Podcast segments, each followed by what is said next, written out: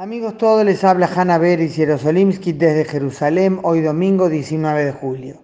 Hace ya unas semanas que no me contacto por esta vía para compartir con ustedes algo de la actualidad israelí y hay mucho de lo que hablar, inclusive sin el coronavirus, pero esta vez quiero dedicar estos minutos a otra cosa relacionada, por cierto, a la situación de Israel. Dos atentados, obras de Hezbollah, que sigue también hoy siendo un duro enemigo de Israel, el brazo ejecutor de los ayatolas de Irán. Ayer 18 de julio se cumplieron 26 años del atentado terrorista contra la AMIA, que cobró la vida de 85 personas. Y hoy 19 de julio se cumplió el mismo aniversario de otro atentado, menos conocido y de hecho confirmado oficialmente como acción terrorista recién hace unos dos años. La bomba que fue detonada en el vuelo 901 de la aerolínea panameña a las Chiricanas, en la que murieron 21 personas, 12 de ellos empresarios judíos que el terrorista sabía que estarían a bordo. Acabo de conectarme a un acto de homenaje a las víctimas del atentado en Panamá, conducido emotiva y solemnemente por Alberto Levi en nombre del Comité Conciencia Viva. La primera dama de Panamá, Yasmín de Cortizo, encendió una vela recordatoria y nos parece que su participación es un mensaje clave de solidaridad y de apoyo. La oradora central del acto fue la conocida escritora y periodista catalana Pilar Rahola, cuyo mensaje fue tajante. Hoy con este acto, dijo Pilar, se rescata a las víctimas de tres muertes posibles. Las víctimas del terrorismo mueren cuando son olvidadas, mueren cuando son ignoradas y en el caso del vuelo 901 de alas chiricanas durante mucho tiempo parecían invisibles y mueren también cuando sufren por la impunidad, cuando los responsables no pasan por la justicia. De manera que con este acto, dijo Pilar Raola, estamos poniéndole al odio amor, al silencio le ponemos palabras, luz y verdad, y espero que a la impunidad algún día le pongamos justicia. Para eso, sin embargo, hay que actuar, estas son mis palabras. Las democracias tienen que defenderse y una forma de hacerlo es buscar la, el modo de garantizar que los responsables paguen por su crimen.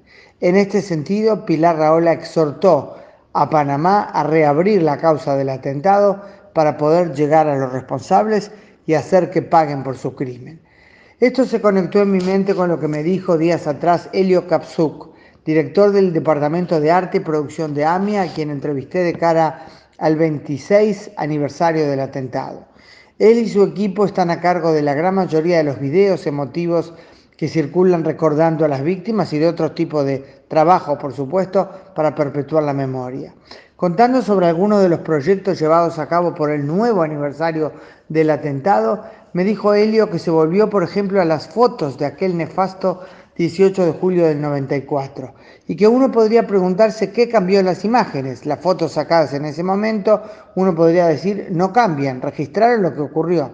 Sí, es cierto, pero aquellas fotos no podían captar los 26 años de impunidad que iban a transcurrir desde entonces.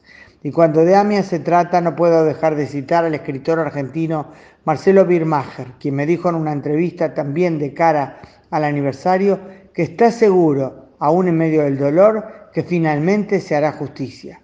Marcelo sufrió en carne propia, en forma personal, el terrorismo cuando su hermano Eduardo, rabino residente en Jerusalén, fue apuñalado de muerte en diciembre del 2015 en la ciudad vieja de la capital israelí. Y tiene claro que a todos esos criminales, la AMIA, el que mató a su hermano y tantos otros, los une una misma línea. Son la misma ideología que derrotamos en la Segunda Guerra Mundial, nos dijo Birmacher.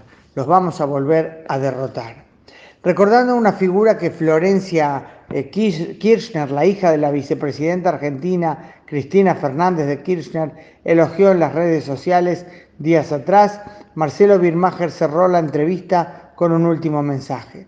La terrorista palestina nazi Laila Khaled es tan terrorista como el terrorista suicida que asesinó a 85 personas en la AMIA.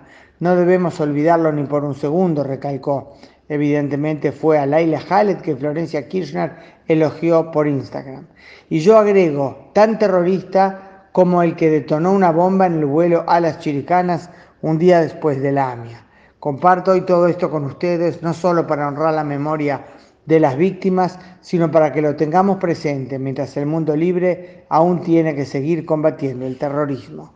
Hanna Beris Jerosolimsky desde Jerusalén, hoy domingo 19 de julio.